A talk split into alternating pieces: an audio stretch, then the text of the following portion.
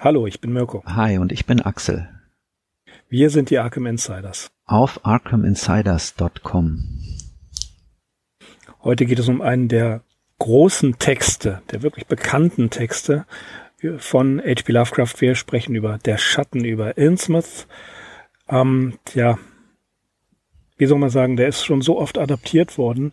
Es gibt Filme, äh, es gibt Platten, es gibt Konzeptalben, es gibt inspirierte Bücher, es gibt sogar T-Shirts vom Innsmouth Swim Team. Also eine der bekanntesten äh, Geschichten H.P. Lovecrafts und interessanterweise, dazu werden wir ja gleich auch noch kommen, äh, ist sie zu Lebzeiten eigentlich nicht wirklich veröffentlicht worden.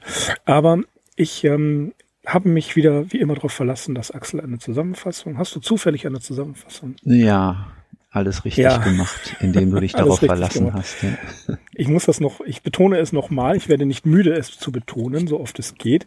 Die, der Axel steckt richtig, richtig viel Arbeit in diese Zusammenfassung und ähm, er ist, wie ich finde, der nach wie vor der Zusammenfassungsexperte. Ähm, hinterlass ihm mal ein Lob auf Twitter oder äh, in den Kommentarspalten. Das, was er da jedes Mal leistet, ist echt beeindruckend. Nein, nein, das okay, ist nicht nötig. Doch, Die doch, Zusammenfassung doch, ist nur ein Teil dieses Podcasts. Aber gut, äh, dein Wille ist äh, mir Befehl. Ich schieße sofort los. Also, ähm, die Bedingungen die Rahmenbedingung dieser ganzen Geschichte sieht folgendermaßen aus. Im Winter 1927, 1928 fand in dem Hafenstädtchen Innsmouth in Massachusetts eine umfassende Razzia statt, die mit vielen Verhaftungen endete. Allgemein als Prohibitionsmaßnahme bezeichnet, machte doch die Unterbringung der festgenommenen Einwohner stutzig. Sie wurden auf verschiedene Militärgefängnisse und sogar in Konzentrationslager gebracht. Auftakt zu der Razzia bildete der Bericht eines Informanten, der im Sommer 1927 panisch aus Innsmouth geflohen war. Dieser Informant aber ist unser Erzähler, der jetzt ankündigt, sein gesamtes Wissen öffentlich machen zu wollen. Es handelt sich um einen jungen Mann, der mit erreichter Volljährigkeit eine Reise durch Neuengland angetreten hatte. Historisches Interesse sowie die Tatsache, dass seine Mutter aus dem nahegelegenen Arkham stammte, hatten diesen Trip motiviert. So kommt er also schließlich eines Tages nach Newburyport, um von hier aus weiter nach Arkham zu gelangen. Ein Zugticket ist ihm jedoch zu teuer, so dass der Fahrkartenverkäufer ihm eine Alternative empfiehlt, nämlich einen Bus zu nehmen, der über Innsmouth fährt. Der junge Mann hat noch nie von diesem Ort gehört und so erfährt er, dass es sich um ein heruntergekommenes Gemeinwesen handelt, das von den Leuten außerhalb gemieden wird.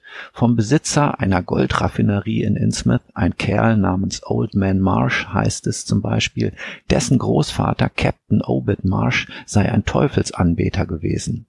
Mysteriöse Ausflüge hätten diesen regelmäßig zum Teufelsriff geführt, das anderthalb Meilen vom Hafen entfernt liegt und das im Zuge der erwähnten Razzia in die Luft gejagt worden ist die Bewohner von Innsmouth scheinen mit zunehmendem Alter von einer Hautkrankheit befallen zu sein. Ihr Anblick ist unerfreulich und unumwunden gibt der Verkäufer zu, dass gegen diese Leute Rassenvorurteile bestehen. Diese gründen auch auf dem Handel mit Südsee und anderen Völkern, welcher ehedem insbesondere der Marschfamilie zu unerklärlichem Reichtum verhalf. Der Bus nach Innsmouth fährt zweimal am Tag, morgens und abends, und um da selbst nicht übernachten zu müssen, entscheidet sich der Erzähler für die Tour am kommenden Morgen. Die Zeit in Newburyport, die ihm noch hier bleibt, die nutzt er für einen Besuch in der Bibliothek in der Bibliothek und in der Sammlung der Historischen Gesellschaft, um noch mehr über das Ziel seiner Reise zu erfahren. In der Sammlung beeindruckt ihn besonders eine kostbare Tiara, die aus Innsmouth stammt und offenbar kultischen Zwecken diente. Das ist gut möglich, denn in dem Ort gibt es eine heidnische Vereinigung, die sich der esoterische Orden des Dagon nennt. Zur gegebenen Zeit steht unser Mann am nächsten Tag an der Bushaltestelle und der Fahrer des klapprigen Gefährts ist ein Innsmouthianer mit den obligaten Kennzeichen. Glotzaugen, fliehende Stirn, fliehendes Kinn, ein schmaler Kopf und eine raue, schuppige Haut. Nach etwa einstündiger Fahrt auf der Küstenstraße fährt man in die Stadt ein. Der Chronist erblickt verfallene Wohnhäuser und einen Hafen, der schon bessere Tage gesehen hat. Leute befinden sich kaum auf den Straßen und über allem liegt ein durchdringender Fischgeruch. Der Bus hält vor dem Gilman House, einem Hotel, in dem der Besucher seinen Koffer abgibt. Er hat nun den ganzen Tag Zeit, sich umzusehen, bevor der Bus am Abend weiter nach Arkham fahren wird. In einem Lebensmittelladen unterhält er sich mit dem Verkäufer, einem Burschen, den die überregionale Kette hierhin versetzt hat und der kein gutes Haar an Innsmouth und seinen Bewohnern lässt. Seine Berichte bestätigen das zweifelhafte Bild, zum Beispiel, dass die Einheimischen jeweils zur Walpurgisnacht und zu Halloween in den Kirchen schauerliche Feste, Feste zelebrieren. So dann soll es extreme Formen von Missgestalt und Krankheit geben. Leute, die zu abnorm sind, als dass sie sich noch öffentlich blicken lassen könnten. Sagenhaft muss auch der Wohlstand der Marschfamilie sein, der fremdartige Schmuckstücke, möglicherweise aus einem Piratenschatz, umfasse. Einer der wenigen, die nicht der verschworenen Gemeinschaft der Innsmouthianer angehören, das ist der über 90-jährige Zadok Allen, ein hoffnungsloser Trinker, der in beständiger Furcht zu leben scheint.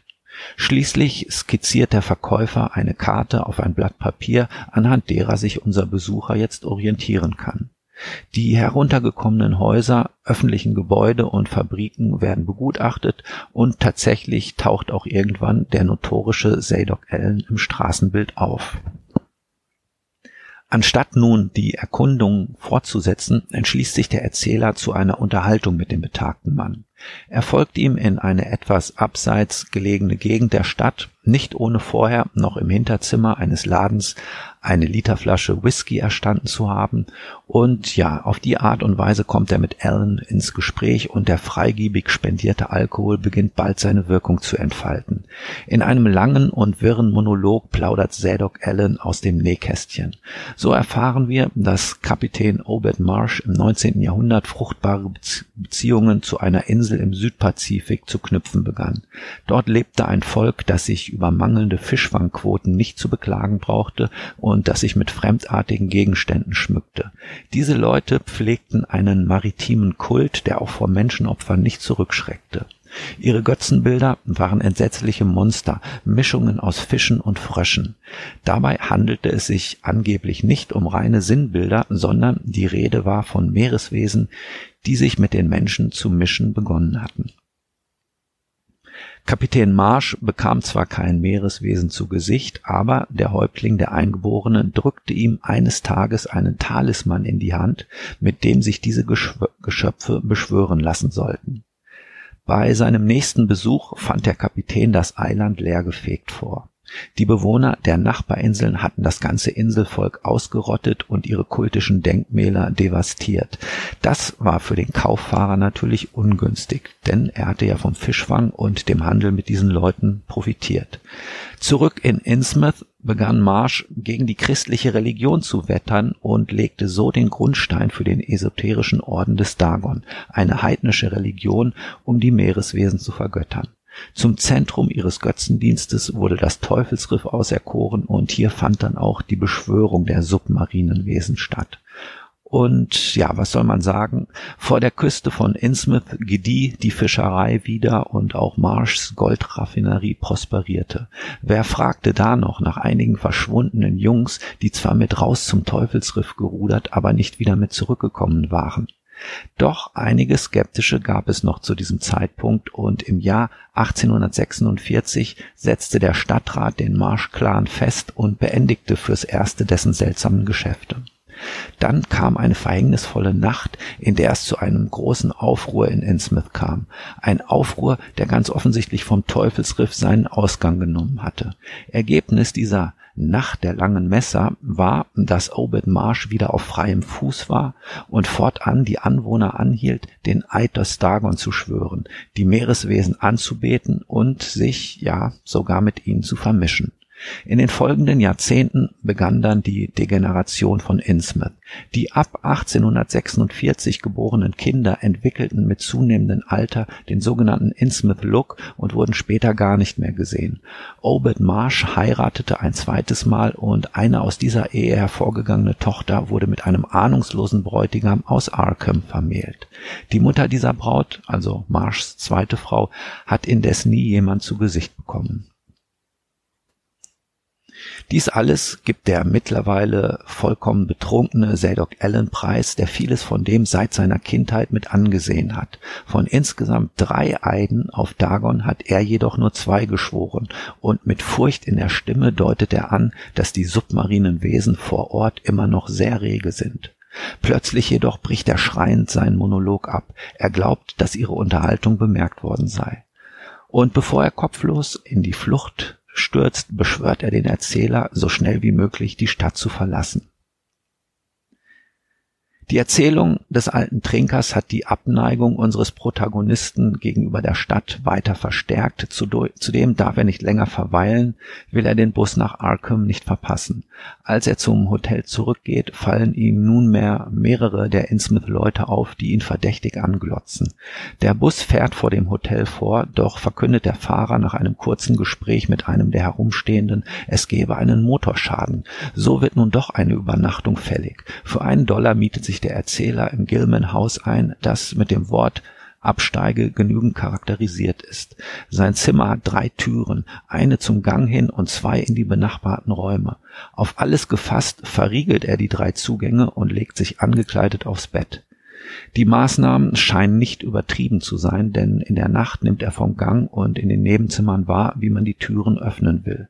Ein Blick aus seinem Fenster zeigt ihm, dass ein Abstieg über eins der angrenzenden Dächer in den Hof hinab möglich ist, allerdings nur vom Fenster eines der Nachbarzimmer aus. In letzter Sekunde schafft er es, diesen Fluchtpunkt zu erreichen und lässt sich an einem Vorhang aufs Dach hinab in das darunterliegende Gebäude. Nicht zu früh, denn die Eindringlinge Eindringlinge sind schon dabei, die Türen aufzubrechen.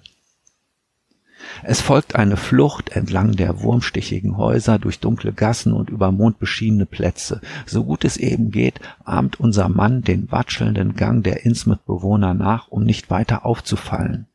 Da er davon ausgeht, dass man ihm die Zugangsstraßen abschneiden will, orientiert er sich nach dem alten Bahnhof und den von Unkraut zugewucherten Gleisen. So gelangt er auf dem Bahndamm in das Weichbild der Stadt, bis sie schließlich hinter ihm liegt. An der Straße nach Ipswich hält er inne, denn verdächtige Geräusche und der stechende Fischgeruch offenbaren die nahe Anwesenheit seiner Verfolger. Und richtig, im Schutz der Vegetation sieht er, wie sich eine Prozession die Straße entlang schiebt. Es sind entsetzliche Fisch-Froschwesen, die sich unter Blöken und Quaken hüpfend fortbewegen.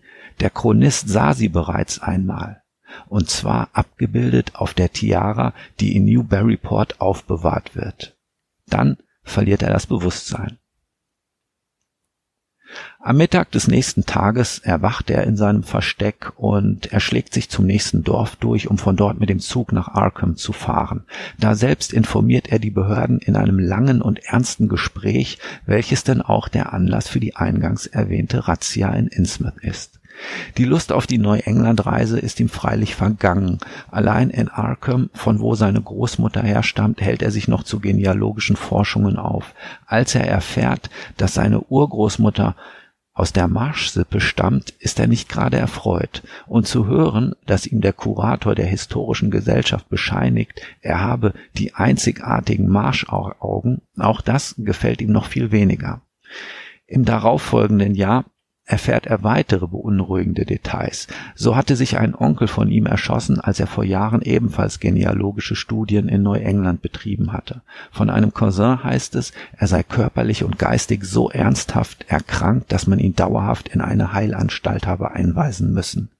Die Bombe platzt, als sein Onkel ihm eines Tages den in einem Tresor verwahrten Familienschmuck seiner Urgroßmutter zeigt. Überdeutlich stehen die zwei Armreife, eine Art Tiara und ein Pektorale in der künstlerischen Tradition der Fisch-Froschwesen. Als der Erzähler dies gewahr wird, verliert er zum zweiten Mal das Bewusstsein.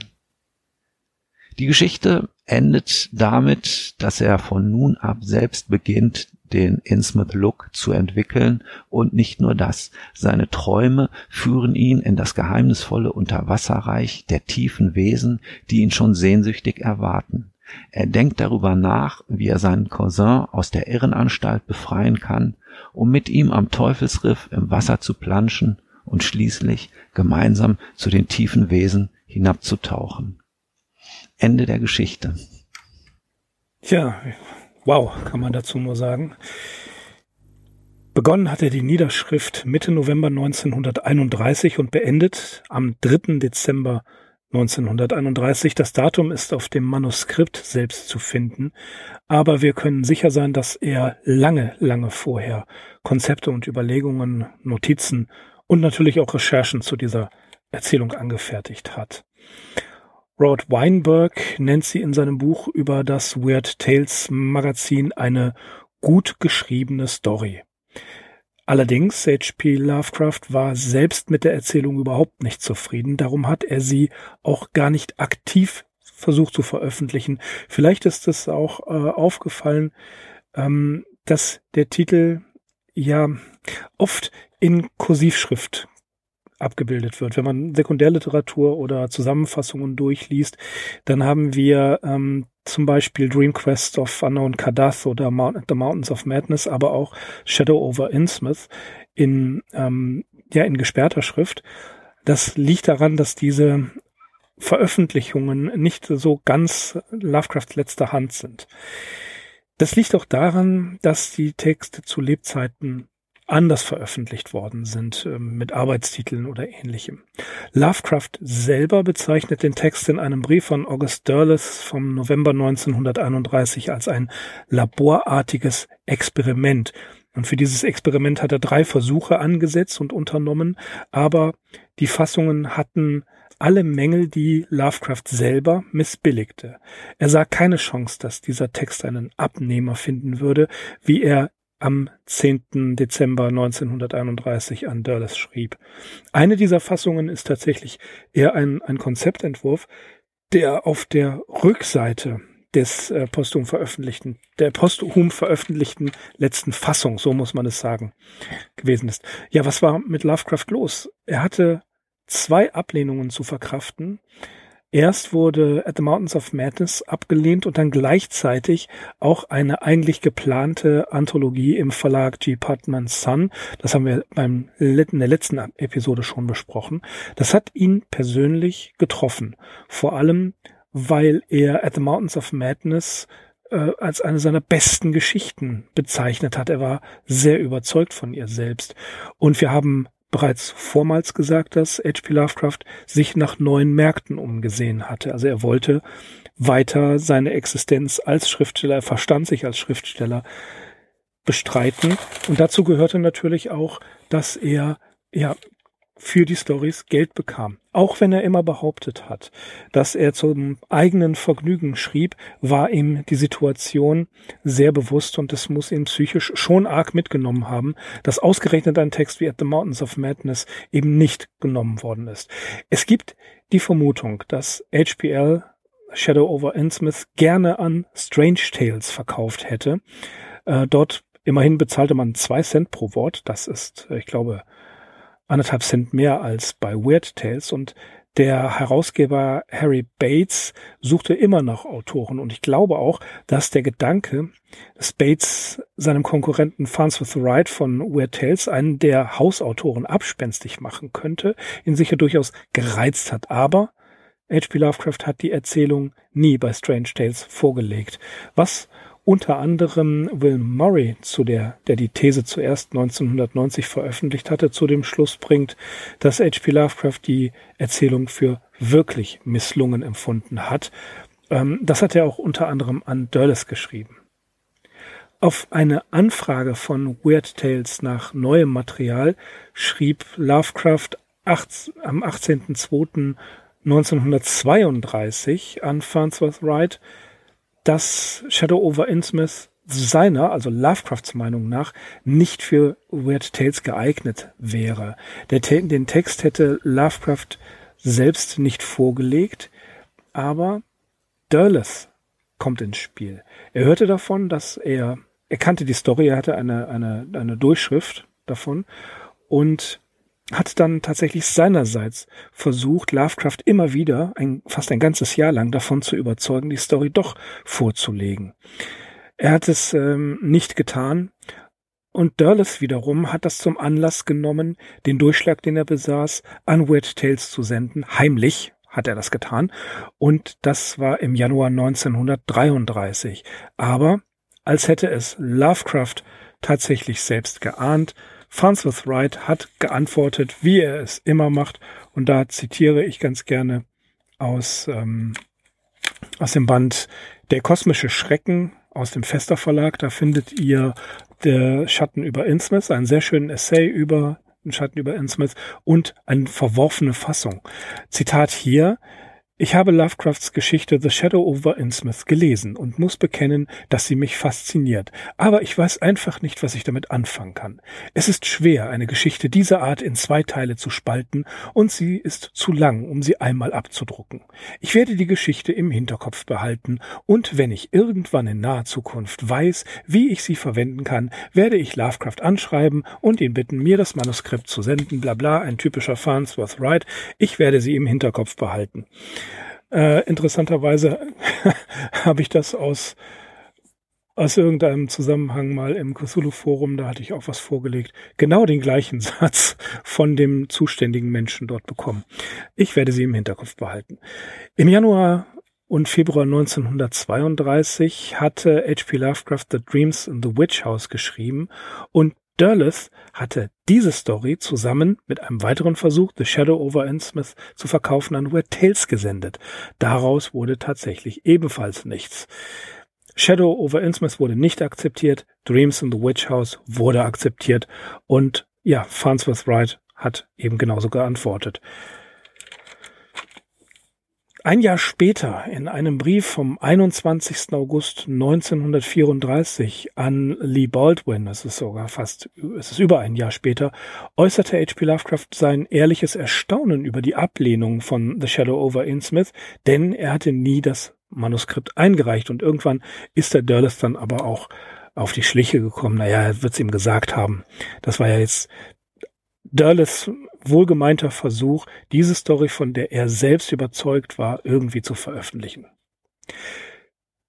Clark Ashton Smith hatte sechs seiner abgelehnten Geschichten unter dem Titel The Double Shadows selbst verlegt und Lovecraft hat ihm am 14. Juni 1933 geschrieben, dass er sich durchaus selbst vorstellen könnte, Mountains of Madness und The Shadow over Innsmouth in einem Buch zusammengetragen herauszugeben. Ein weiteres Kapitel der Geschichte der gescheiterten Buchprojekte im Leben H.P. Lovecrafts und äh, ich glaube Daryl Schweitzer oder S.T. Joshi sagte, es ist auch noch ein ein richtig passender Schlusspunkt in dieser elenden Geschichte der Buchveröffentlichungen. Erst kam die Anthologie seiner Geschichten, die über Weird Tales herausgegeben werden sollte, 1926 nicht zustande.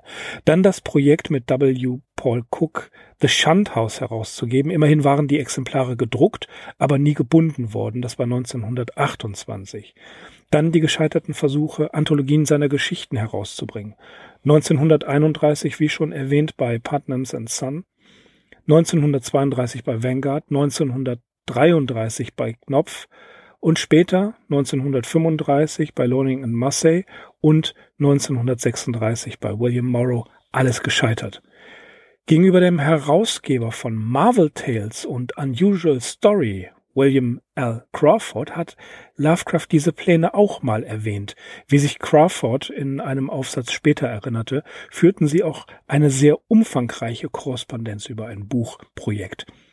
Crawford hatte eine etwas verwirrende Publikationsstrategie vorgelegt. Erst wollte er Shadow over Innsmouth in Marvel Tales herausbringen, dann in einer Broschüre, dann in einem anderen Format und schließlich wurde es tatsächlich als Buch in einer Auflage von 400 Stück gedruckt und zwar nicht im April 1936, wie es im Impressum heißt, sondern im November 36 bei Crawfords Visionary Publishing Company. Das Ergebnis war eine Katastrophe. Der Satz war schlecht. Man hatte eben damals keinen Hardy Catlets zur Verfügung. 200 Exemplare wurden gar nicht erst gebunden, sondern aus Kostengründen einfach weggeschmissen. Und das Buch war voller Fehler. Es müssten, äh, ich weiß es nicht, es gab eine Liste über 30 Tippfehler gewesen sein. Lovecraft verlangte eine, eine Fehlerliste und selbst die Fehlerliste war voller Fehler. Tja, das Buchprojekt also ein Reinfall.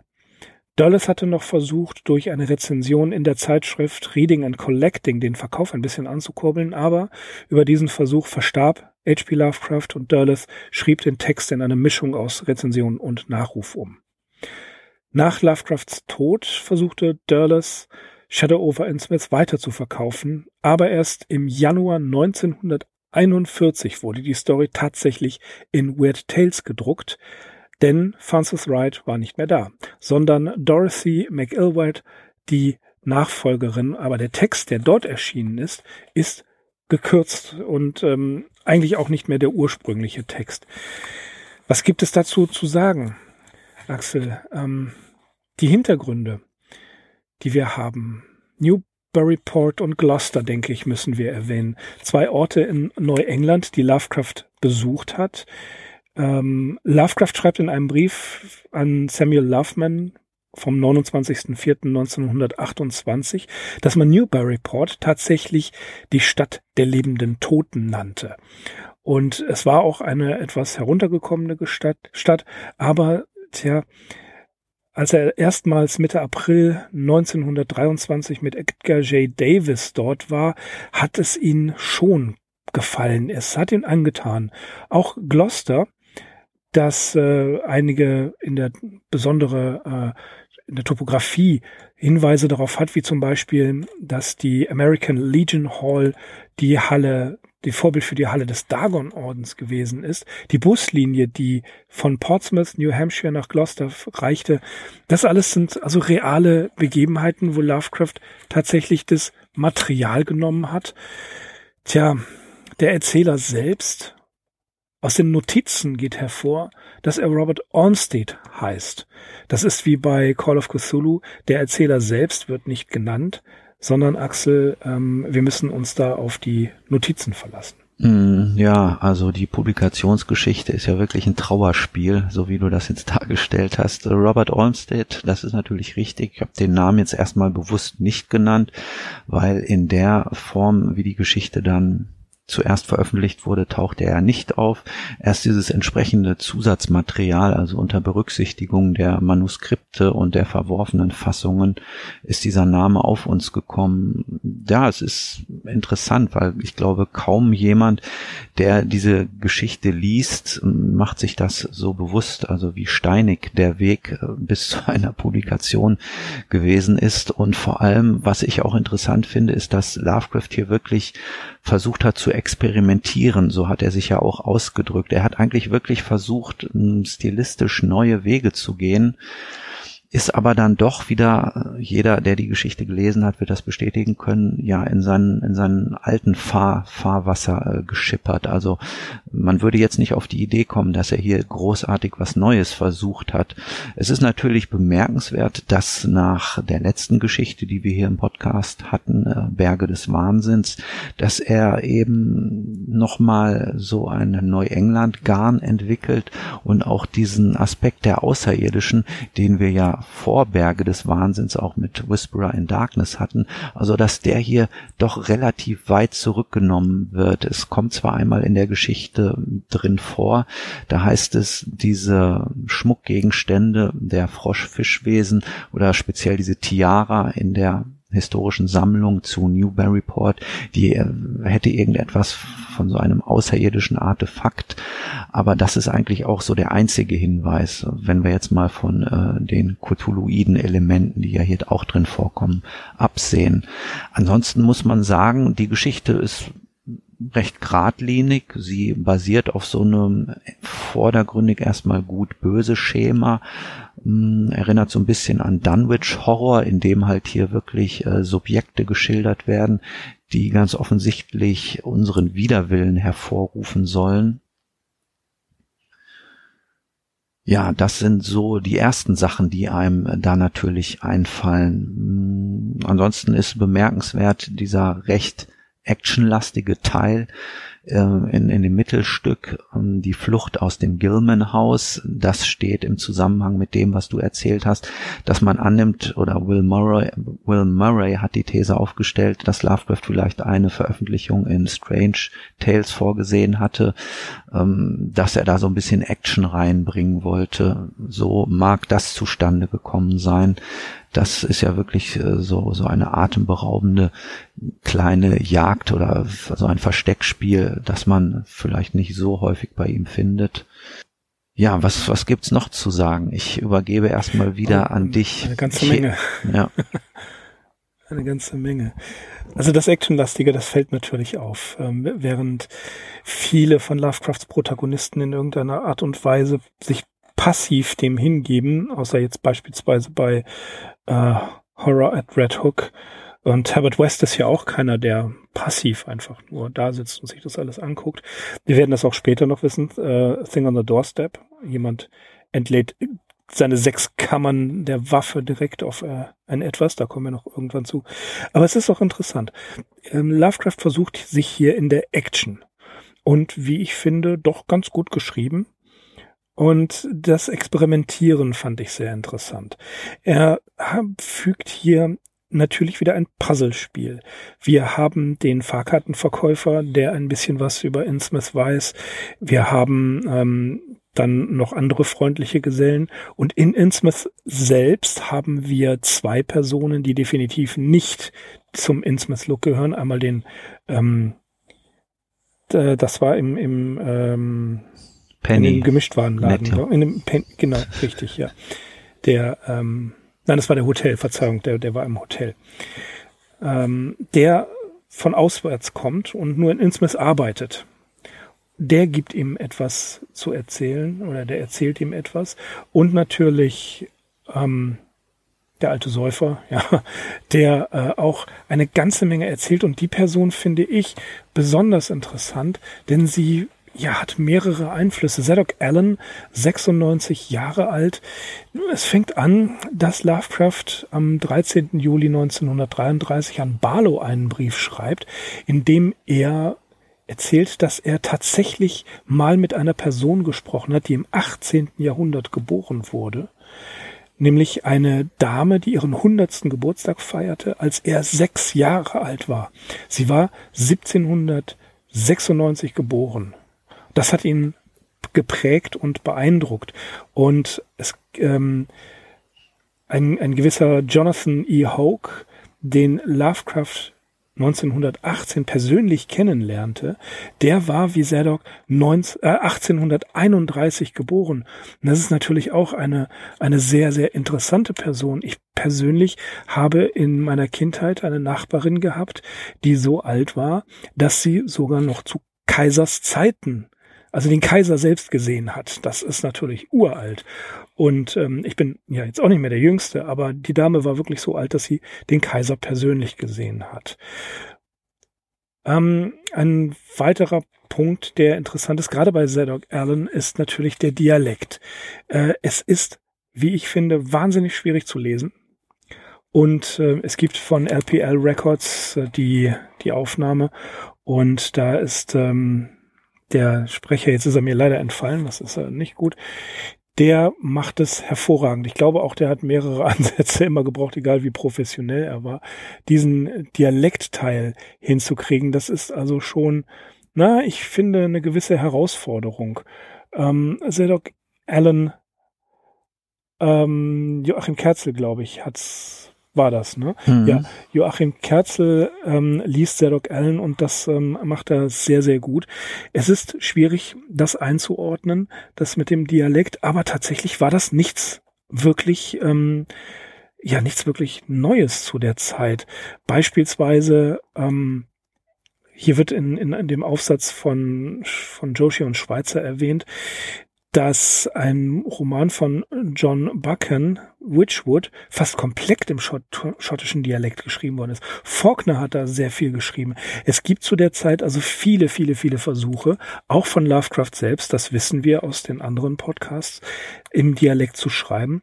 Und wir hatten es ja auch bereits erwähnt, dass er sich bemüht hat, diesen ähm, Dialekt so natürlich wie möglich zu machen. Dann schreibt er in einem Brief, ähm, dass er meint, wenn er in diesem Dialekt mit den wirklichen Neuengländern gesprochen hätte, hätten sie ihn wahrscheinlich für wahnsinnig gehalten. Und später schreibt er dann, dass er seine eigenen Erfahrungen gemacht hat und sagen musste, ähm, so, so weit weg ist mein erfundener, erfundener Dialekt von den Hinterwäldler-Dialekten gar nicht entfernt. Und das gibt dieser Figur bei aller Schwierigkeit des Lesens natürlich auch eine unglaubliche Authentizität und sie ist wichtig, denn Zadok Allen hat den Verfall der Stadt als Junge mitbekommen und ist dort nie rausgekommen, hat Zuflucht im Alkohol gesucht und selbst kann er den Verfall Innsmouth und die Übernahme der Stadt durch die tiefen Wesen selbst ja berichten. Er, er ist ein Zeitzeuge, er ist ein Augenzeuge. Das fand ich auch eine recht interessante Sache. Und dann natürlich, da müssen wir drüber sprechen, weil das in der Sekundärliteratur immer wieder und immer wieder auftaucht. Der Vorwurf, ob zu Recht oder zu Unrecht, das wird sich irgendwann mal zeigen, dass es sich hier um eine Geschichte handelt, die eine große Warnung vor der Rassenvermischung ist. Natürlich das Stichwort Rassismus. Ich ähm, ja, Axel, was sagst du dazu? Ich bin gespannt. Ja, da haben wir also anfangs ähm, ein ein Briefzitat von Lovecraft an Robert Bloch, geschrieben äh, im Mai 1933. Das beginnt erstmal kurz nochmal mit äh, den örtlichen Begebenheiten, ob jetzt Gloucester oder Newburyport. Äh, da äußert sich Lovecraft recht eindeutig. Er schreibt nämlich, Innsmouth ist eine Übertreibung von Newburyport, Massachusetts. So, also Newburyport ist im Rennen bei Gloucester, halte ich mich erstmal zurück. Und dann geht es weiter. Ja, auf eine böse Art faszinieren mich die dekadenten Typen, die in den alten und abgelegenen Dörfern entstehen. Die Rückbildung zu primitiven Formen bringt stets Furcht hervor und diese Furcht verdoppelt sich, wenn die Abstammung nahe bei ist und sich auf die eigene Zivilisation bezieht. Dekadenz beinhaltet stets ein Grauen, das reiner Primitivität fehlt. Ein afrikanischer Stamm mag abscheulich sein, aber er ist nicht schrecklich. Doch eine amerikanische Gemeinschaft, die von der Zivilisation absinkt auf das Niveau eines afrikanischen Stammes, ist unendlich schrecklich. Also das ist äh, ja ein sehr kritisches Zitat, das wir hier im Zusammenhang mit dieser Geschichte haben. Rassenmischung, ähm, soweit würde ich nicht gehen, aber Lovecraft hatte natürlich hier irgendwie eine Zivilisationskritik vor Augen, ähm, das Herabsteigen, diese Zurückentwicklung, äh, Dekadenz, das sind ja ganz typische Themen bei ihm.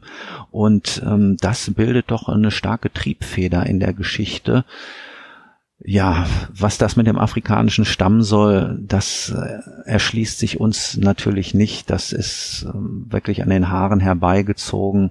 Aber gut, mit der Zivilisation, äh, die sich zurückentwickelt und die eben ja wieder abfällt, also das ist auf jeden Fall ein, ein starker, überzeugender Punkt in der Geschichte.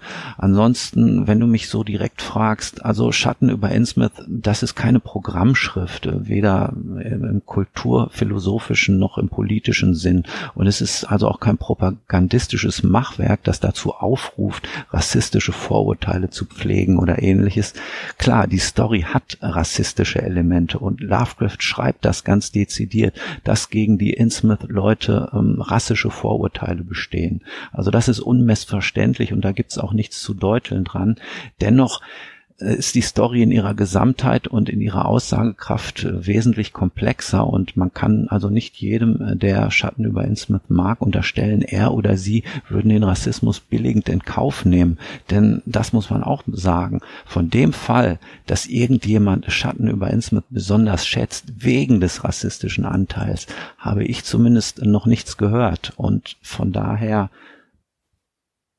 so betrachte ich diese Geschichte. Wir werden sehen, wie die Zeit mit ihr umspringen wird. Ich kann mir gut vorstellen, dass es irgendwann Lovecraft-Veröffentlichungen gibt, wo diese Story bewusst ausgeklammert wird, aber in den jüngsten Veröffentlichungen äh, wurde sie noch berücksichtigt. Das Erschreckende ist, dass mir das jetzt einfällt. Ich habe es nicht recherchiert in dem Zusammenhang. Es ist, fällt mir jetzt gerade tatsächlich ein. Äh, es gab eine, wie soll ich das vorsichtig formulieren, eine eindeutig ähm, ultrarechtskonservative Webseite, die gibt es immer noch, ähm, auf der eine Rezension war über Schatten über Innsmouth, die sich in diesen, in diese Ecke bewegte.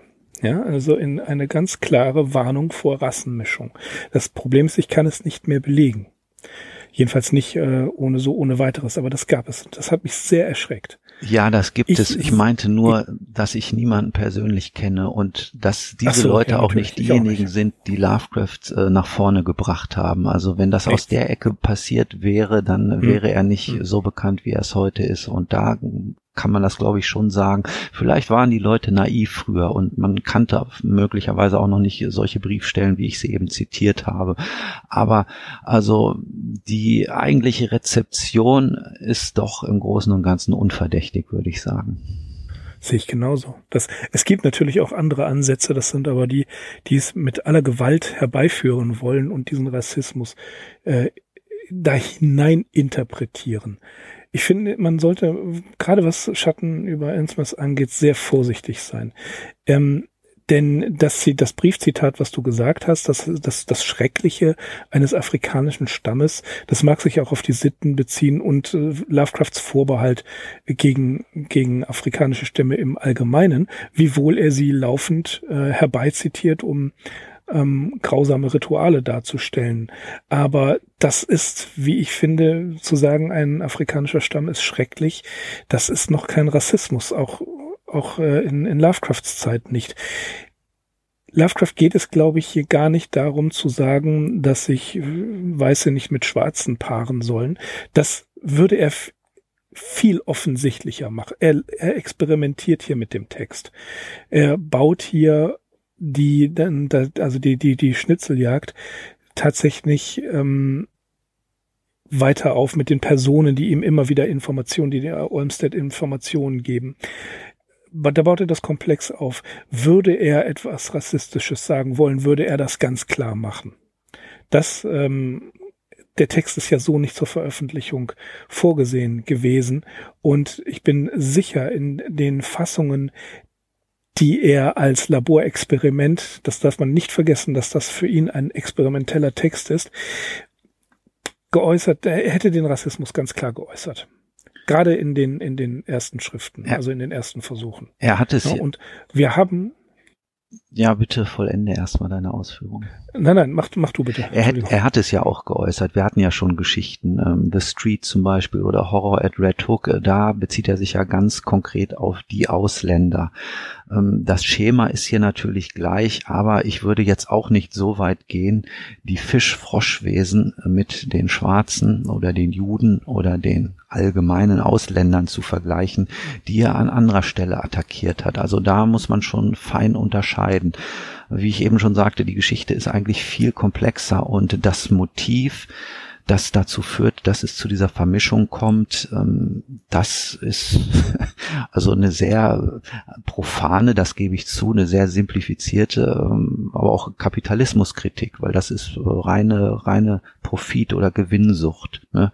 Der alte Kapitän Marsch verspricht sich etwas davon und ähm, er betet die äh, übermächtigen Kräfte an. Quasi er geht so ein Teufelsbund auch ein, wenn man so will. Das Wort fällt ja auch hier in dem Text von den Leuten, die nicht genau wissen, um was für einen Kult es sich handelt, wird er eben verdächtigt, ein Teufelsanbeter zu sein. Also das sind alles so ganz klassische Motive, die Lovecraft hier reingebracht hat. Und das Wichtige ist das Degenerative, der Atavismus, der da drin ist. Den hatten wir bei äh, Arthur, Arthur German genauso.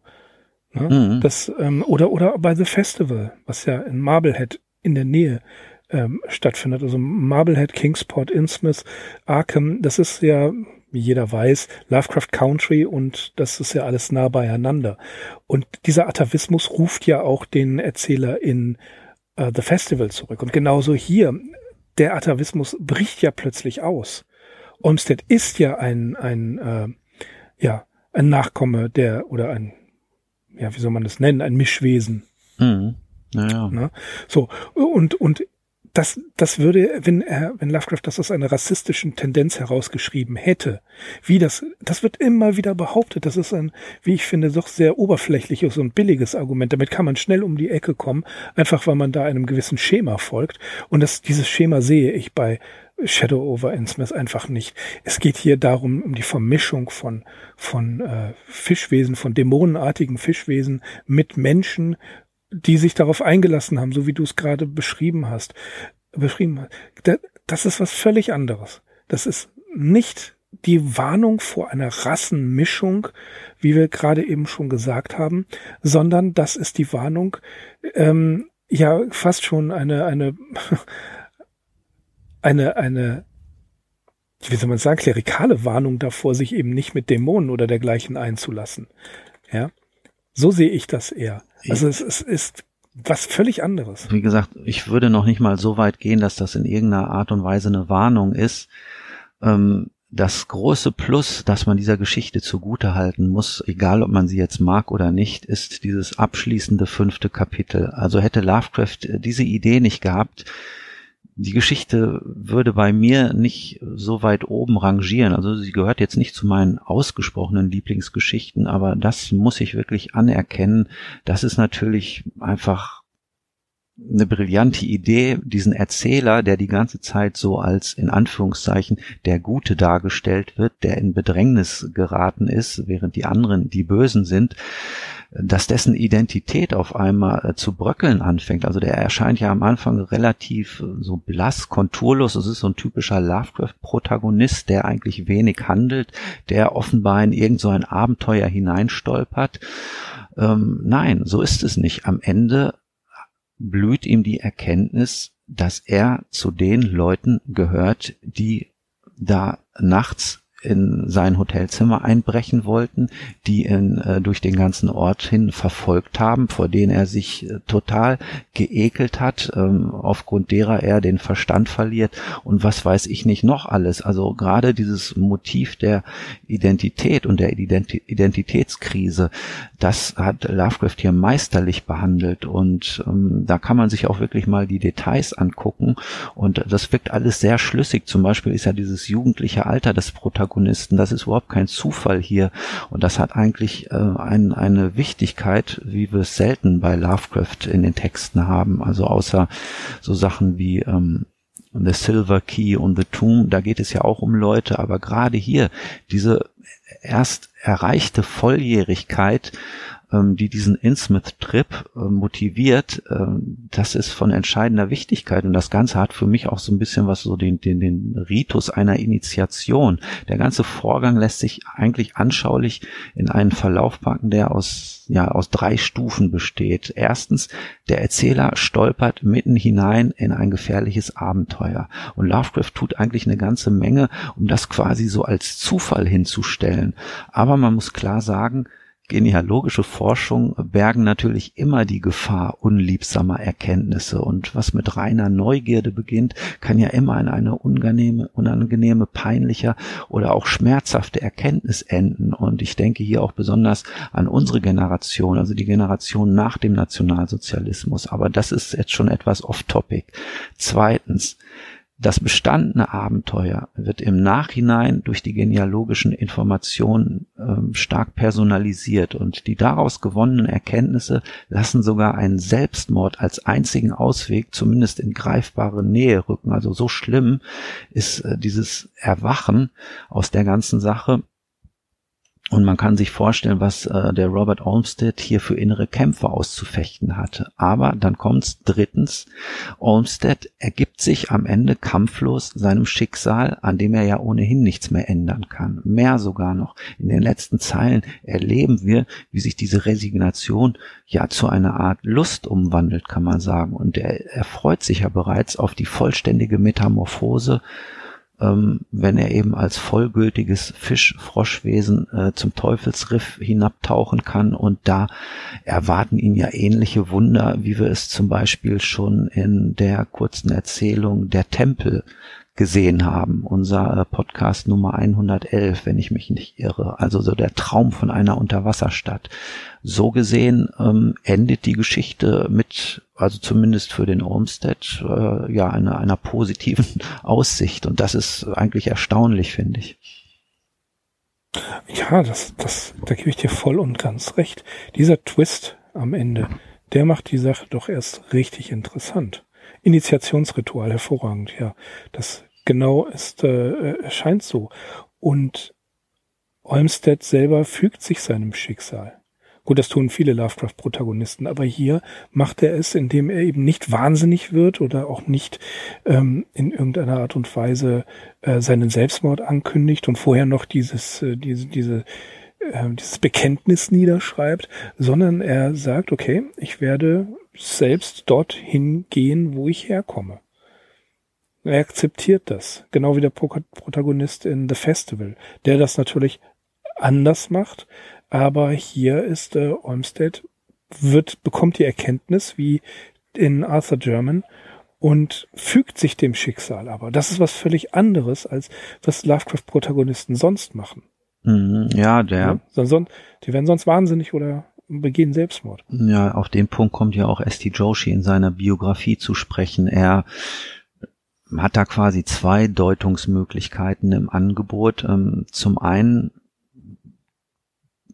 dass das tatsächlich so ein gutes Ende ist oder dass das so ein bisschen auch äh, diesen Vorwurf des Rassismus aus der Geschichte herausnehmen kann, weil der Protagonist ist ja selbst einer von diesen verabscheuungswürdigen Wesen, also äh, kann er diesen Vorwurf nicht weiter aufrechterhalten? Oder B, und dazu tendiert Joshi, Lovecraft wollte hier einfach noch einen draufsetzen und eben versucht dadurch den Horror noch weiter zu steigen, zu, zu steigern durch diese Erkenntnis, ich bin ja selbst einer von ihnen. Und das korrespondiert korrespondiert ja so ein bisschen mit der Briefstelle, die ich eben vorgelesen habe. Trotzdem würde ich mich auch nicht zu 100 Prozent dieser Meinung anschließen, weil, wie ich eben gesagt habe, also diese, diese Affirmation, die da am Ende auftritt, die bricht so diese reine Horrorgeschichte so ein bisschen auf und ja bringt irgendwie so einen ganz seltsamen positiven Zug am Ende noch rein. Also es ist wie gesagt, hm, es ist faszinierend. Die Geschichte kann einen nicht kalt lassen meiner Meinung nach das ist ja in dieser, dieses Experiment ist in dieser Hinsicht, also dass er das doch draufsetzt, ist das Experiment ja eigentlich auch, muss man sagen, gelungen. Mhm. Das hätte man ja nicht erwartet von einem Lovecraft-Cover. Absolut nicht. Nee, nee, also die ja, Geschichte hätte so, ohne dieses fünfte Kapitel, wäre das irgendwie auch eine typische Lovecraft-Geschichte gewesen. Aber ja, hier dieser von dir erwähnte Twist, ne, das bringt's natürlich. Also das ist, ich weiß gar nicht, ob das so vielen Leuten bewusst wird. Also die Geschichte ist, glaube ich, wegen anderer Aspekte sehr im Schwange oder sehr beliebt. Insbesondere die tiefen Wesen, die dürfen ja in dem Cthulhu-Mythos nicht fehlen. Ähm, ja, das, das Motiv des maritimen Schrecken, das wird ja selten so ausgekostet wie hier in dieser Erzählung.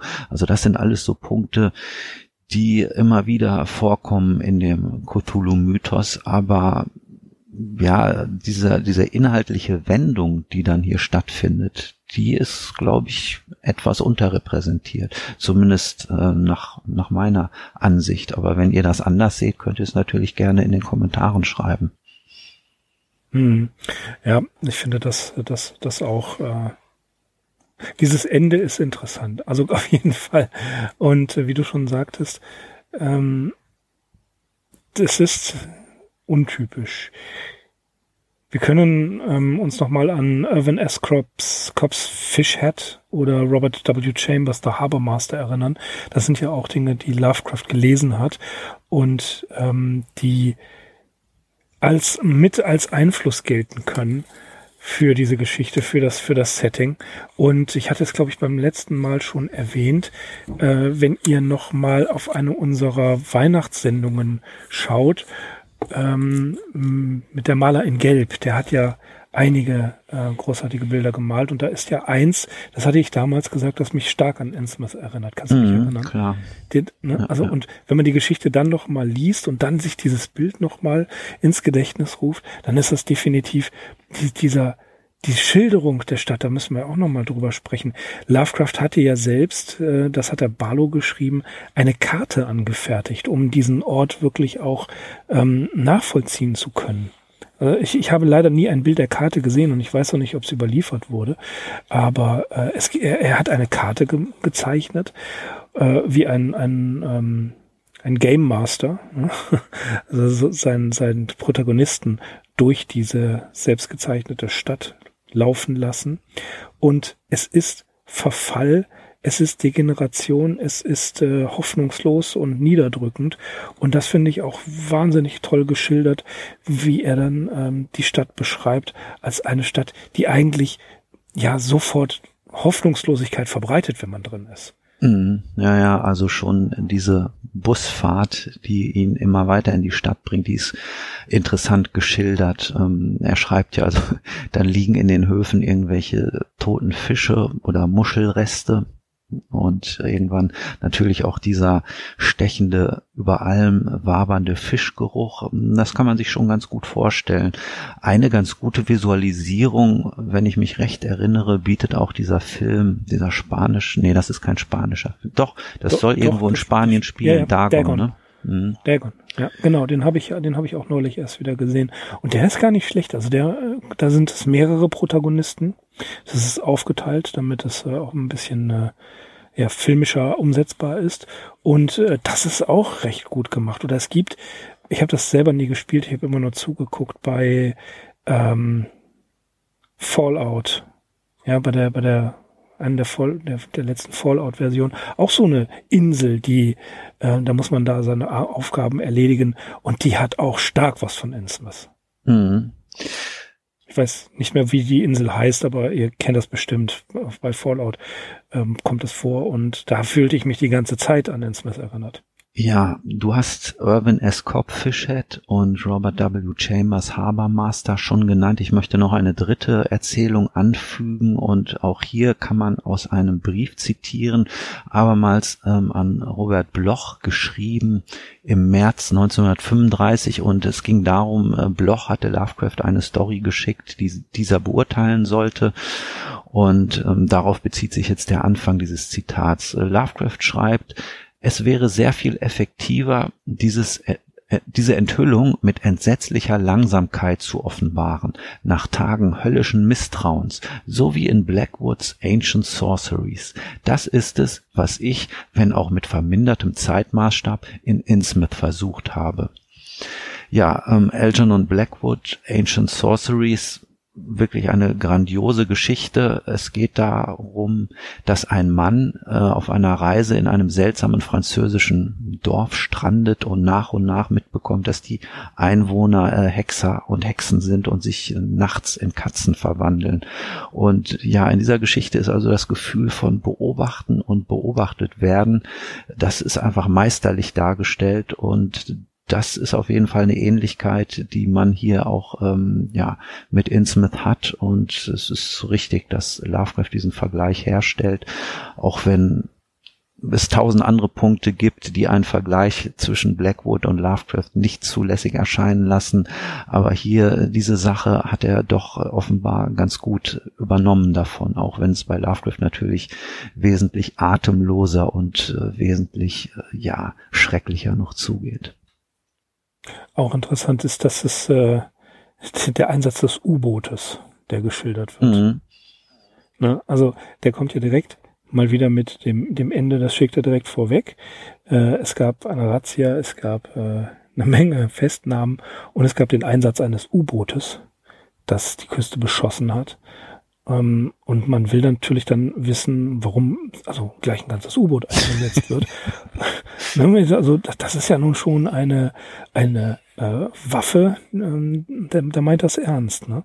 Und das finde ich auch wieder, dass hier schon wieder eine im Hintergrund agierende Weltverschwörung oder Verschwörung nicht von Menschen, nicht von Geheimbündlern oder Schwurblern, sondern von tatsächlichen äh, anderen Wesen stattfindet, die, und das wird ja auch gesagt, ohne weiteres innerhalb kürzester Zeit die Menschheit komplett auslöschen können, wenn sie denn wollten.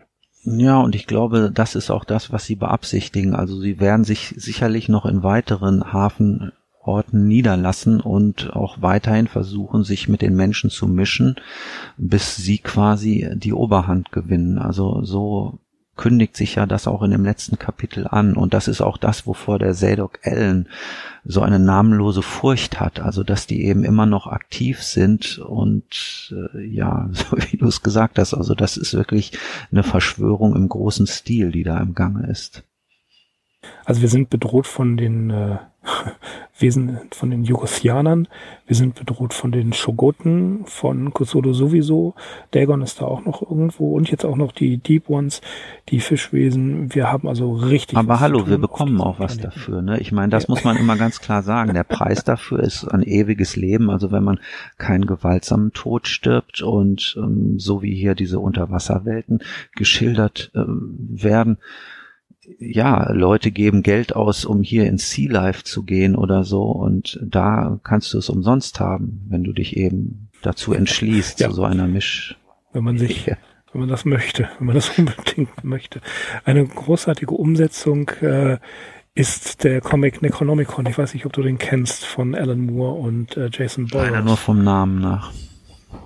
Ja, also der ist äh, auch moderner gestaltet, spielt in einer anderen Zeit, aber da ist äh, auch Innsmouth und da ist auf mehreren Seiten sehr explizit der Geschlechtsverkehr zwischen einer menschlichen Frau und einem Fischwesen dargestellt. Mhm. Ja, und äh, sie ist schwanger und gebiert dann offensichtlich später ein Fischwesen beziehungsweise taucht mit ihm ab. Und äh, das ist natürlich auch so das, das Ganze nochmal auf die Spitze getrieben. Mhm. Ja, also bei, bei Alan Moore jetzt natürlich, dass, dass er hier noch einen, ähm, einen draufsetzt und tatsächlich diese Vermischung, die ja bei Lovecraft etwas, ja, etwas abstrakt dargestellt ist, hier durch einen konkreten Geschlechtsakt äh, darstellt. Das ist ja auch ähm, ein, ein ähm, ja ein, ein Angststück, ne? eine, eine Urangst des Menschen, dass man ähm, erstmal hilflos ist und dann von einem äh, von einem Prädator nicht nur gefressen wird, sondern eventuell auch vergewaltigt wird, so wie es hier in, äh, ist. Oder ähm, ich erinnere mich an die Szene in äh, Rosemary's Baby, die ja genauso grausam ist. Mhm.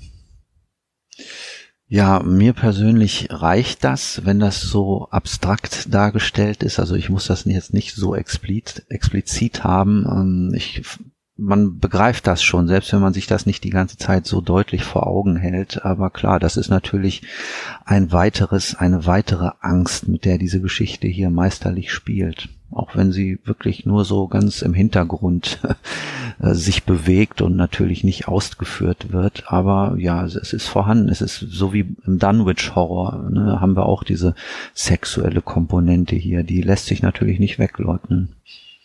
Ja, das, das, dieses Urtriebige, ne, das auch noch in dieser Form von Perversion dargestellt wird, das ist natürlich auch noch ein richtiger Horror, der die Menschen umtreibt. Da dieser ähm, Bobby Deary heißt der Autor, glaube ich. Der hat ja dieses Buch veröffentlicht, ähm, Sex and the Cthulhu Mythos. So heißt das im ja, Englischen. Das ich Hast du das? Richtig, genau. Nee, Und im Deutschen, im Fester Verlag heißt es, ähm, ich glaube, Sex, Cthulhu-Mythos und Perversion oder so. Also Perversion. Doch, und der Bobby Deary hat dann ja. auf Facebook mal geschrieben, typisch die Deutschen wieder, müssen noch irgendwas mit Perversion in den Titel reinbringen. ich, äh, stimmt, wir hatten mal drüber gesprochen, dass das äh, erscheint, aber ich habe es tatsächlich hm. nicht. Nee, nee, habe ich nicht. Was soll's. Ähm, gut, Axel, ich würde vorschlagen, das war's für heute für Shadow over Innsmouth. Mhm. Äh, wo kriegt man's her? Natürlich Fester Verlag, der hat's ähm, in dem Band Der kosmische Schrecken, wie schon erwähnt, und eben auch äh, dieses Hörbuch von LPL Records. Und es gibt vom Gruselkabinett eine Hörspielfassung, die habe ich aber tatsächlich nicht geschafft zu hören.